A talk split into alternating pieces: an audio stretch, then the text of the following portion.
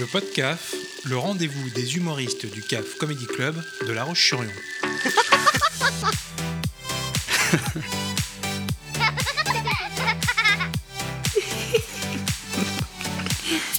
Ce mec-là, à 15 ans, euh, il fait sa première scène devant 500 personnes. Il arrive avec sa guitare et il se passe quoi? Il se passe que moi je voulais être Jimi Hendrix. Je voulais, voilà, je voulais vraiment être musicien et on me propose de jouer donc, devant 500 personnes pour un téléthon. Je suis monté sur scène, euh, sûr de moi, j'avais bossé La poupée qui fait non de Paul Naref, donc il y a trois accords et deux phrases. Ça devait être jouable. Et en fait, avec le track, j'étais paralysé. Euh, j'avais mis ma guitare dans les bras, j'avais l'impression d'avoir un morceau de bois, je savais plus, il fallait mettre les doigts, rien du tout. J'ai commencé à chanter, c'était une catastrophe. Le public a compris la chanson quand même, il s'est mis, c'est le public qui a chanté. Et à la fin, euh, je, je suis descendu donc de scène, et dans les loges j'étais effondré.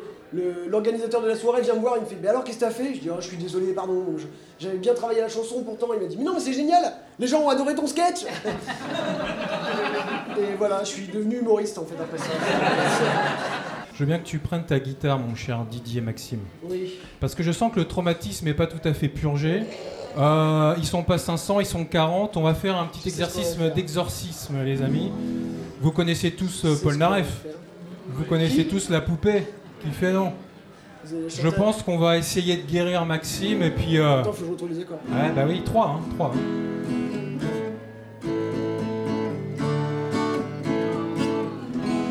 C'est un truc comme- ça, hein, je crois. Allez, reviens euh, 25 ans en arrière et bah c'est ta première scène. Euh, euh, C'est une. C'est. C'est. C'est.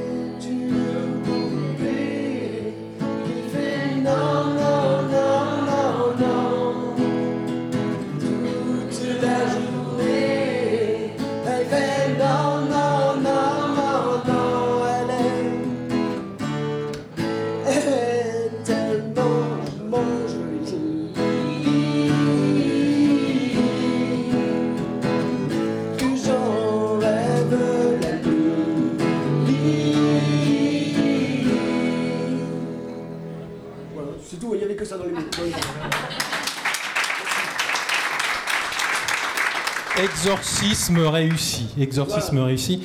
Euh, pourtant, il y a un deuxième trauma. Alors, ce sont pas les blagues de Nagui ou de Sophie Davant euh, sur le Téléthon. hein. Je parle d'un autre trauma. Un vrai trauma, cette fois-ci, euh, Maxime.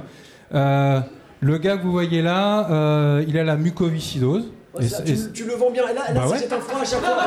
Non, mais ça, il faut pas l'annoncer comme ça parce que là, si j'ai un froid. Parce qu'il y en a qui se posent la question attends, il se fout de notre gueule ou. Parce que quand on me voit, c'est vrai que c'est pas forcément évident. On dit le mec, il est un peu maigrichon, il est un peu pas, il a des cernes sous les yeux, euh, il est peut-être vegan. hein. Alors que non, non. J'ai- vraiment la mucoviscidose. Voilà. Et j'en ai fait un spectacle voilà, où je dédramatise un peu tout ça parce que souvent, dès qu'on parle mucoviscidose, tout de suite, c'est un peu pathos. Du coup, moi, j'ai fait un spectacle qui s'appelle Intoussable. Voilà, où je raconte ça de façon un peu plus rock'n'roll. Voilà. Donc, euh, pourquoi je vis, pourquoi je meurs, c'est pas chez moi. hein. Et euh, anecdote encore une fois vraie, euh, ils, ils- tentent des blagues, ces gars comme Maxime et d'autres, alors ils les tentent chez eux, puis après les comédie clubs sont faits aussi pour expérimenter des blagues, Rodé, ouais. euh, pour roder. Et alors, euh, mucoviscidose égale peut-être Grégory Le Marchal dans la tête de certains, Beaucoup de gens font l'association, ouais, voilà. Et euh, bah t'as une vanne qui te vient et Ouais, tu te dis euh, est-ce que je l'assume ou pas? Et raconte la suite. Et moi je dis, ouais, un muco qui chante pourquoi je vis, pourquoi je meurs, c'est quand même un peu comme si Jeanne d'Arc chantait Allumer le feu. Alors. ça passe, ça passe.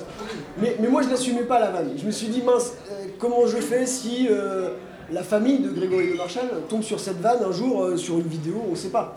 Alors ce que j'ai fait, je l'ai filmé moi-même et je leur ai envoyé. Enfin, je l'ai envoyé à l'association Grégory Le Marchal. Et c'est euh, Pierre Le Marchal, donc le papa de Grégory, qui m'a appelé directement sur mon téléphone. Avec sa grosse voix, il m'a dit Oui, bonjour, c'est Pierre Le Marchal à l'appareil. Moi, j'étais en train de faire autre chose. Euh, oui. Bon, on a regardé ta vidéo, en famille et tout, on en a beaucoup discuté. Moi, j'étais en train de me décomposer au téléphone. Et euh, bon, mais euh, ça nous a pas fait rire. Et là, moi, j'étais. Ah oui, oui, oui. Mais euh, bon, tu peux la laisser parce que euh, il m'a expliqué, ouais, t'as la mucoviscidose, t'es légitime et t'as as eu le respect de nous demander, de nous le présenter, donc euh, tu peux la garder et laisse-la dans ton spectacle. Et après, il a éclaté de rire, il m'a dit Ah, t'as cru que j'allais t'engueuler. hein. Et au final, on, a- on s'est rencontrés, il est venu voir le- un, un extrait du spectacle, et voilà, c'est vraiment un mec euh, génial. Donc, euh, voilà. Et euh, pour mesurer, parce que euh, la scène, euh, c'est hyper physique. Là, c'est moins drôle, mais tu, ton quotidien, euh, Maxime, euh, ton quotidien pour, Ouais, la- pour être sur scène là ce la- soir. La mucoviscidose, c'est, c'est, c'est, en moyenne, c'est deux heures de soins tous les jours. Donc beaucoup d'exercices pour développer la cage thoracique, des exercices de respiration évidemment, des antibiotiques, des soins, des médicaments, des trucs et tout.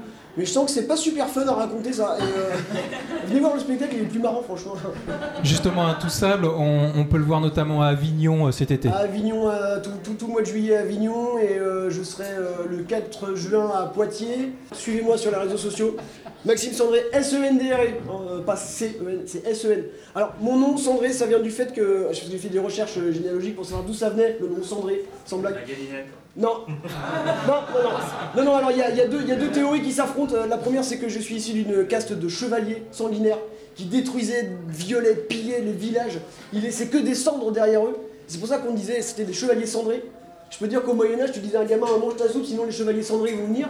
Euh, ça, filait droit. hein. Donc ça, c'est la première théorie. La deuxième, c'est que je suis issu d'une famille de ramoneurs. Alors. Il y a une des deux théories qui est plus crédible que l'autre. Je vous laisse, euh, je vous laisse le- le choix. Merci. Voilà, merci à vous. C'était le podcast à écouter tous les lundis sur Graffiti et à podcaster sur le www.oeilduprince.fr.